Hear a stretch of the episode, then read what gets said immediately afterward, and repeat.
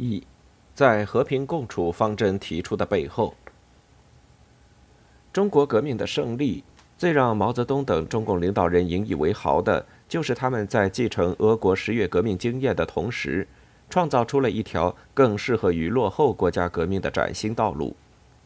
他们开始注意到中国革命经验的特殊意义，是在一九四三年中共中央领导人公开表态歌颂毛泽东思想之际。当经过延安整风之后的这些领导人纷纷发表文章，表态拥护毛泽东的绝对领导地位的同时，他们事实上已经开始相信，如果说欧洲国家的革命应当以俄国十月革命为榜样的话，那么世界大多数被压迫都应当以中国革命为榜样，走中国式的武装夺取政权的解放道路。如今，当他们进一步相信用小米加步枪。就彻底战胜了几百万美式装备的国民党军队之后，他们自然更加坚定了这种信念。最能够说明毛泽东等共产党领导人对自己的经验充满自豪感的例子，就是刘少奇代表中共中央在世界工人理事会亚洲委员会议上的讲话。刘少奇的这次讲话就发生在中华人民共和国宣告成立一个月之后，他依据中国革命的经验强调认为。工人阶级反对帝国主义斗争的基本形式，这就是武装斗争，是人民解放军的战斗行动。为此，他不顾中国新政府可能受到美英等大国，特别是周边各国政府反对和抵制的情况，公开号召亚洲印度支那国家、缅甸、印度、印度尼西亚、马来亚等国的工人阶级公开进行反对帝国主义的武装斗争。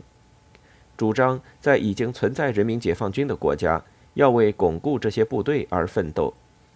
而在没有建立这些军队的国家，应当为建立这样的军队而奋斗。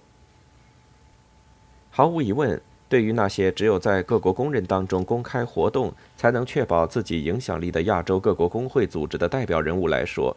刘少奇的这种说法无疑是惊世骇俗的。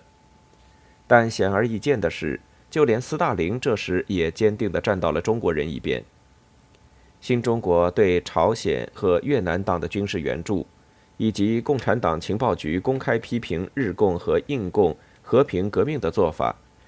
声称中国、越南、马来亚和其他国家的例子说明了武装斗争应当成为许多殖民地与附属国民族解放运动的主要形式。以至于不仅日本、印度等国共产党人被迫走上武装斗争的道路，而且苏联不惜冒与美国冲突的风险，暗中支持朝鲜党用武力统一朝鲜半岛。所有这一切都极大地满足了毛泽东的自尊心。当朝鲜战争因美国干预而发生危机时，毛泽东力排众议出兵援助，与此自然不无关系。但是，输出革命的做法并没有给新中国自身带来太多利益。不仅日本、印度和朝鲜共产党的革命行动相继失利，中国也因为朝鲜战争的爆发、美国介入台湾海峡，意外地丧失了夺取台湾、完成统一大业的重要机遇。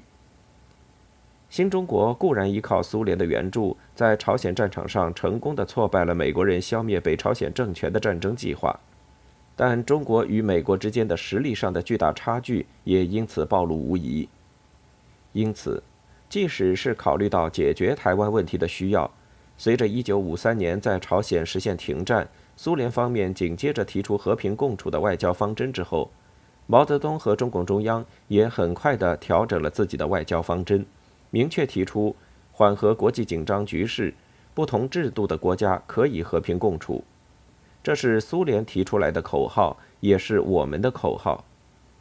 互相尊重主权和领土完整，互不侵犯，互不干涉内政，平等互利的和平共处五项原则的提出，就是基于这样一种特定的历史背景。